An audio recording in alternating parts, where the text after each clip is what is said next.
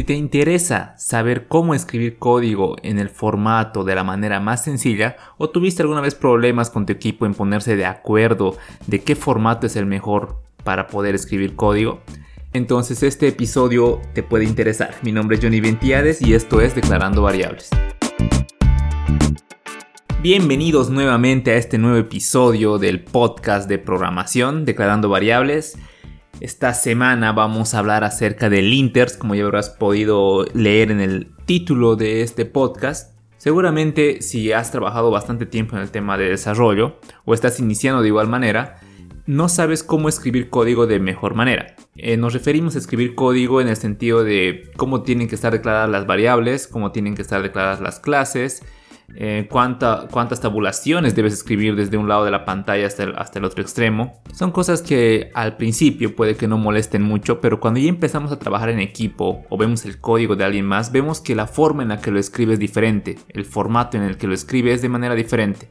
Entonces, ¿cuál es la manera correcta? ¿Cómo saber si estamos haciéndolo bien o estamos haciéndolo mal? O si estás trabajando en equipo, con qué formato van a escribir su código. Es aquí donde entran en trabajo los linters. Y si alguna vez te has topado con, un linter, seguramente has visto que toda la pantalla se te marcaba de rojo por el hecho de que había un error que no sabías detectar qué era, todo se veía bien. Sin embargo, cuando te acercabas al cursor al, al, error, veías que era un tema de formatos, de tabulación o algo así. Entonces expliquemos qué son los linters para poder despejar un poco eh, lo que tenemos en mente. Un linter es básicamente una herramienta que evalúa tu código en base a reglas. Y según esas reglas te indica que hay un error. Por ejemplo, tú puedes decirle al, linter que te avise cada vez que eh, falta un punto y coma cuando estás escribiendo código y que te diga exactamente la línea. Entonces, el linter cada vez que te falte un punto y coma te va a indicar exactamente la línea de dónde te falta el punto y coma. Este es un ejemplo muy básico de lo que es un linter. Ahora, mencionar que los linters no son nuevos. Ya se utilizaba hace bastante tiempo y han ido evolucionando eh, durante todos estos años, ¿no? Entonces tienen diferentes tipos de enfoques, te ayudan a trabajar en el tema de lo que es seguridad hasta lo que es eh, el estilo con el cual estás escribiendo. Es importante entender que existe un set de reglas, el cual eh, se las define eh, algunas empresas las definen y al seguir ese set de reglas eh, podemos alinearnos a lo que es ese, ese formato. Este set de reglas por sí solo está predefinido por un estándar, ¿no? Entonces algunas empresas como Airbnb, que es la empresa que se dedica a la aplicación que se dedica al tema de eh, hostelería, de alquilar un, lugar que tengas, en su aplicación crearon su propio linter para poder para poder estandarizar el desarrollo entre sus desarrolladores. Si te interesa ver cómo está el estándar de Airbnb, cómo está estructurado su código, más todo el formato del código, entonces te voy a dejar el link en, las notas del episodio para que lo puedas ver. Es importante mencionar que los linters no revisan si tu código funciona o no. Por medio de su análisis pueden llegar a detectar diferentes errores o diferentes patrones o brechas de seguridad, pero no analizan en cierto punto si el código funciona, ¿no? Para eso están los tests, para eso está una fase de compilación, etc. Bien, ahora analicemos el por qué utilizar linters. Vamos a enumerar algunos atributos o características que nos proporcionan los linters, sin embargo este, esta numeración no está ordenada por orden de prioridad. ¿ok? Número 1. Los linters nos ayudan a mantener el estándar del equipo. Puede que tú como desarrollador eh, tengas la tendencia de poner punto y comas por costumbre. Ya trabajabas con lenguajes que tenían punto y coma y ahora algunos no, te los requieren, pero tú lo sigues poniendo. O puede que pongas eh, tu tabulador en tu configurado en tu ID esté con doble espacio y el de tu compañero esté con cuatro espacios, ¿no? Que es un problema común, es un problema del ID, el ID está mal configurado. Entonces, eh, el linter va a venir a, configurar el ID para que eh, estas acciones o estas pequeñas cosas eh, se estandaricen en todo el equipo. Entonces, cuando uno va escribiendo código, todo el código se ve igual sin importar quién lo haya escrito. Punto número 2. Facilita la integración continua un paso para lanzar un proyecto en, producción siempre es revisar eh, que el código esté bien estructurado, ¿no? que esté bien escrito, que esté bien armado. Es una buena, buena práctica. Sin embargo, es un paso extra que se tiene que hacer. Entonces, eh, los linters ayudan a automatizar este paso. Al tener un linter instalado en tu IDE, eh, tener un linter instalado en tu proyecto, entonces ya sabes que el código va a estar bien escrito. Entonces, la integración continua se puede hacer de manera más eficiente y más rápida. Punto número 3. Existe una característica de los linters que se llama static analysis o análisis estático, que es lo que hacen los linters. Básicamente revisan tu código, revisan el archivo, el texto que estás escribiendo y lo revisan sin ejecutarlo. Esto ayuda a detectar los bugs y, memory leaks que puedan existir. Por ejemplo, si tú tienes una variable que la declaraste pero no la inicializaste, entonces tiene un valor nulo y luego intentas trabajar con esa variable líneas más abajo, entonces te va a salir un error, ¿no? Te va a decir que no hay que esa variable no se ha inicializado. El linter lo puede detectar antes de mandar a compilar todo esto. Entonces es algo que la mayoría de los IDEs ya lo hacen, ¿no? Que lo hacen por medio de un linter. Entonces el linter nos ayuda a eso, a poder detectar estas cosas que no necesitas ejecutar el código para darte cuenta que va a saltar un error. Punto número 4. Brechas de seguridad. Los linters nos ayudan a detectar igual estas brechas o problemas de seguridad que podamos tener.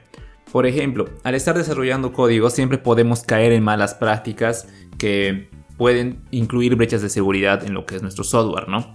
Entonces, un linter puede ayudar a leer tu código, lo lee de manera estática y puede detectar en qué momento estás escribiendo eh, una mala práctica y te va a indicar aquí puede que tengas un problema.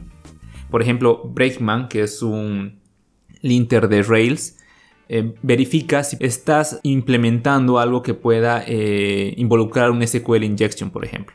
Entonces, dependiendo del linter o del enfoque que tenga el linter, entonces pueden encontrar linters que les ayuden a, a cuidar lo que es este tema de seguridad. Y punto número 6, mejoras de performance o mejoras de eficiencia al momento de escribir el código.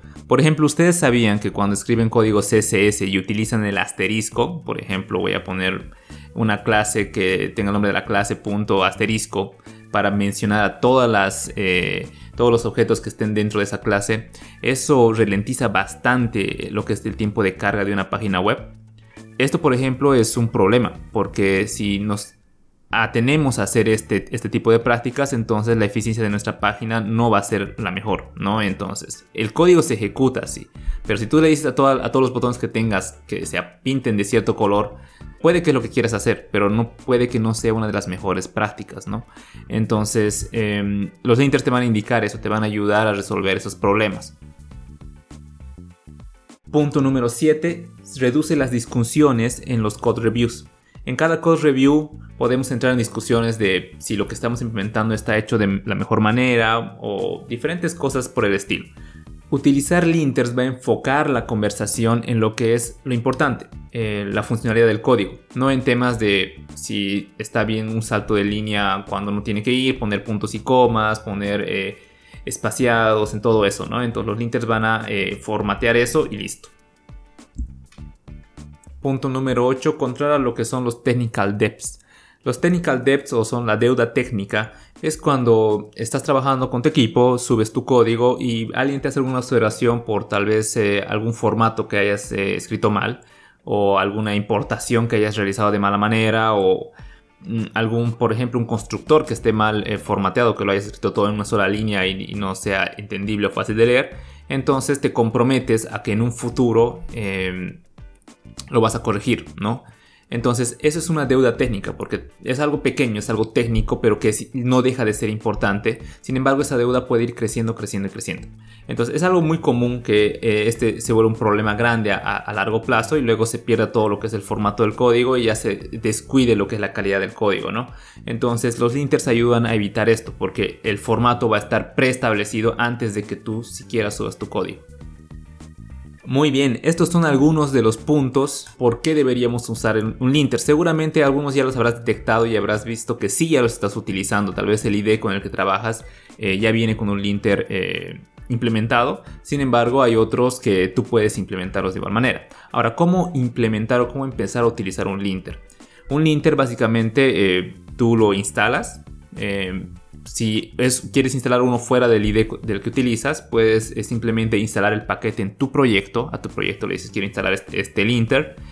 Eh, el fabricante del linter tiene que indicarte cuál es el la forma de instalación, dependiendo igual del entorno en el que te encuentres. Lo activas desde un plugin desde el IDE, la mayoría se requiere una activación desde el, desde el IDE. Y eh, también existen formas de extender ese linter, es decir, una vez que lo tienes instalado y ya lo tienes activado, que ya puedes empezar a utilizarlo, puedes extenderlo, es decir, puedes incluir tus propias reglas reglas de tu propia empresa, reglas de tu propio negocio, reglas de, tu afinidad. La verdad, la instalación va a depender mucho del fabricante que lo haga. Ahora, ¿qué tipos de linters podemos encontrar? Hay para cada lenguaje. Por ejemplo, podemos encontrar para em, JavaScript, podemos encontrar el ESLint o JSLint. Para CSS, el StyleLint. Para TypeScript podemos encontrar el TSLint. Para Kotlin eh, podemos encontrar Lint, que igual es muy bueno, es lo utilizado. Para Rails, como mencionábamos, el Breakman, que nos ayuda con el tema de seguridad. Para Python podemos utilizar Bandit. Eh, para Node eh, podemos usar en el tema de seguridad No Security. Para Swift, incluso Swift tiene su linter que se llama SwiftLint. Si utilizas el lenguaje Go puedes encontrar igual Go FMT. CSS además tiene el CSS Lint o SSS Link. Existe PEP 8 para Python, PHAN o PHP Mesh Detector para PHP. Y estos serían algunos de los linters que existen para algunos de los lenguajes. Existen muchos más para cada lenguaje. Puedes buscar en internet un linter orientado a lo que es tu afinidad y lo vas a encontrar seguramente. Eh, todas las referencias y algunos links voy a dejarlos acá en la descripción del podcast. Y bueno, espero que este episodio te haya servido para aprender un poco más acerca del Inters. Comentarte que en los anteriores dos episodios tuvimos episodios especiales en los cuales hablábamos del roadmap del desarrollo web y del desarrollo móvil para el 2021. El siguiente episodio tendremos una invitada muy especial que nos va a hablar del roadmap o todo lo que tengamos que aprender en 2021 orientado a lo que es inteligencia artificial y business intelligence. Eso fue algo que un miembro de la comunidad nos pidió, entonces vamos a orientar lo que es eh, el siguiente episodio a eso, ¿no? Entonces va a ser un episodio un poquito más largo, un poquito más entretenido, para no dejar esa rama más de desarrollo de lado. Recuerda que puedes seguir la página Declarando Variables en Facebook o Instagram y comentarme qué te pareció el episodio. Puedes escuchar este podcast en Spotify, Apple Podcast, Google Podcast o la plataforma de podcast de tu preferencia. Mi nombre es Johnny Ventiades y nos vemos la siguiente semana.